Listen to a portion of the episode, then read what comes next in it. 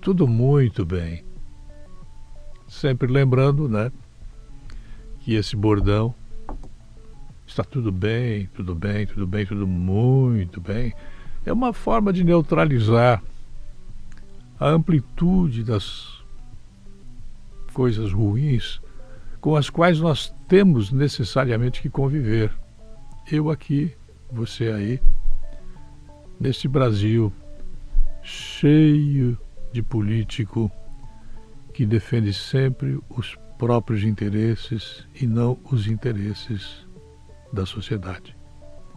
Sem generalizar, eu toco no tema de hoje, que é a leitura de um comentário a respeito das ilhas de prosperidade dos funcionários públicos do Brasil.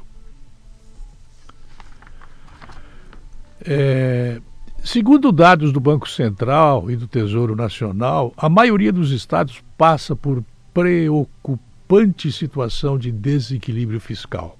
Para você ter uma ideia, é como se fosse um empregado que ele ganha dois mil reais por mês e ele está devendo 150 mil reais. A situação é assim ou um pouco pior. Isso se chama desequilíbrio fiscal. Talvez você não saiba, mas ao falar isso, eu não estou minimizando sua inteligência ou sua competência, não. Há muitas pessoas com alto nível de compreensão e muitas pessoas com baixíssimo nível de entendimento. Por isso, eu explico. Sete dos entes federativos Rio de Janeiro, Rio Grande do Sul, Rio Grande do Norte, Minas Gerais, Roraima, Mato Grosso e Goiás, para citar apenas esses, mas Santa Catarina também foi deixado em situação de descalabro para o governador atual, é, já decretaram calamidade financeira. O texto aqui não diz de Santa Catarina, mas se você quer saber a verdade, eu digo: a situação é grave. A frieza dos números oficiais junte-se à precariedade da prestação de serviços públicos à população, em especial aos mais pobrezinhos, que são aqueles que, em geral, votam errado. Não estou ofendendo a inteligência de ninguém. Os primeiros a sentirem os efeitos desse desequilíbrio fiscal são os descamisados, são os desdentados, os descarrificados, os descasados, casados de casa, os eh, sem automóvel, os que usam trem, metrô, ônibus, os que andam a pé, os que andam de bicicleta. Essas pessoas simplesinhas são as primeiras a sentir a enormidade do problema do desequilíbrio criado pelos governadores, pelos deputados, pelos ministros do STF, pelos ministros de outras cortes, pelos desembargadores, pelos deputados estaduais, pelas câmaras de vereadores. Estes são os autores dessa barbaridade chamada desequilíbrio fiscal.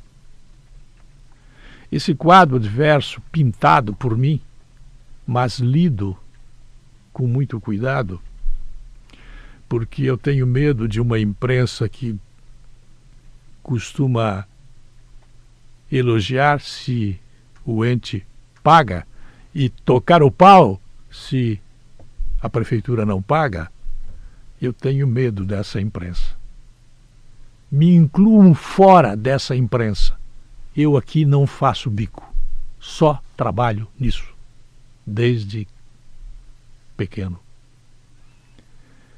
Na contramão dessa penúria em que o país está, os tribunais de contas, lembro vocês, para se puderem não esquecerem quem são os integrantes do Tribunal de Contas de Santa Catarina, que tem por dever constitucional realizar a fiscalização contábil, financeira, operacional, patrimonial, orçamentária da União, dos estados e municípios, no caso o Rio do Sul não tem Tribunal de Contas porque a lei diz que não precisa, Seria terrível se alguém quisesse inventar um tribunal de contas ainda aqui. Pairam alheios todos esses apariguados da sorte, filhinhos de papai e de mamãe, primos, tios, namorados, amantes, filhas.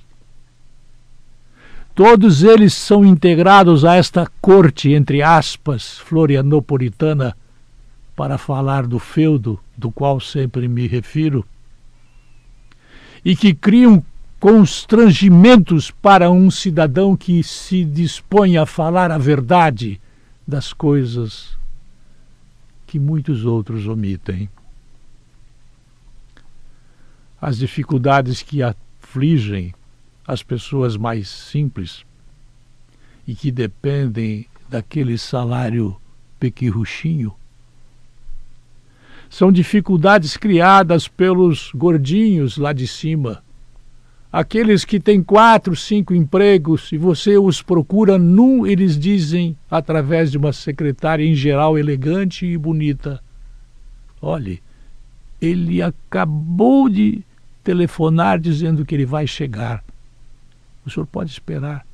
E a pessoa fica esperando e o cidadão não vem, porque ele tem que bater ponto, se é que ele tem que bater, em três, quatro, cinco outros lugares o emprego que falta para a fila aqui embaixo sobra para os apaniguados lá em cima. São ilhas de prosperidade criadas para os empregados públicos que não devem ser torturados com críticas. Há pessoas boas dentre eles, raros, muito raros, mas há essas ilhas de prosperidade em meio a essa crise fiscal que paralisa o país, cuja tentativa de conserto está nas mãos do presidente, do vice-presidente e do ministro da Economia, me causa um desconforto ao falar. Eu pareço estar vendo o ônibus tombar dentro do rio e não posso fazer nada se não falar.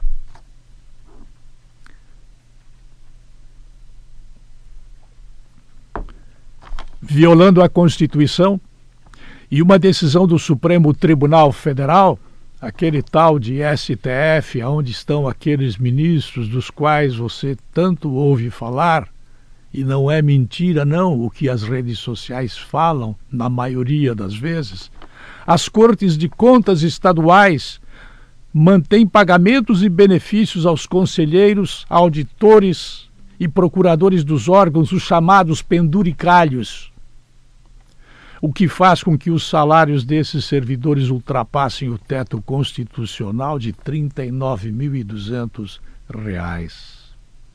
correspondente ao salário dos ministros do STF, que, por exemplo, quando querem viajar pela Europa, eles vão lá na Itaipu Binacional e ganham passagens em primeira classe, como fez Lewandowski e sua outra metade, a passeios mundo afora. Isso aconteceu antes de Bolsonaro chegar. Ilhas de prosperidade para alguns e pobreza extrema para outros, aqui embaixo, que muitas vezes não têm voz nem vez. São comuns os casos em que esses servidores ganham mais do que o presidente da República. Ministros dos tribunais superiores, deputados e senadores. Fico impressionado com a incapacidade que se tem de mexer nesta podridão imensa construída a partir da República, porque no Império não era assim. Mas, independentemente de ganhar mais ou menos do que outro servidor, meus amigos, meus poucos ou muitos amigos, próximos ou distantes, ainda que por si só seja um disparate um conselheiro do Tribunal de Contas Estadual ganhar mais do que alguém com responsabilidade muito maior, como é o caso de um ministro do STF, se ele for uma pessoa responsável, se não for um protetor de bandidos, se não for um comunista por excelência. A situação é inadmissível porque se trata de um fragoroso desrespeito à Constituição. Fragoroso desrespeito à Constituição. Peço a você que seja magnânimo comigo. Não posso omitir o que estou dizendo. Aqui embaixo, no rodapé da nação, nossa voz é frágil, é pequenina e fraca para chegar lá em cima. Mas nós não desistimos. E eu termino este comentário, estou em rede, dizendo para você que a gente fica combinado assim. Você não desiste aí e eu não desisto aqui. Tudo bem? Eu volto falando do mesmo assunto às 21 horas. Até lá.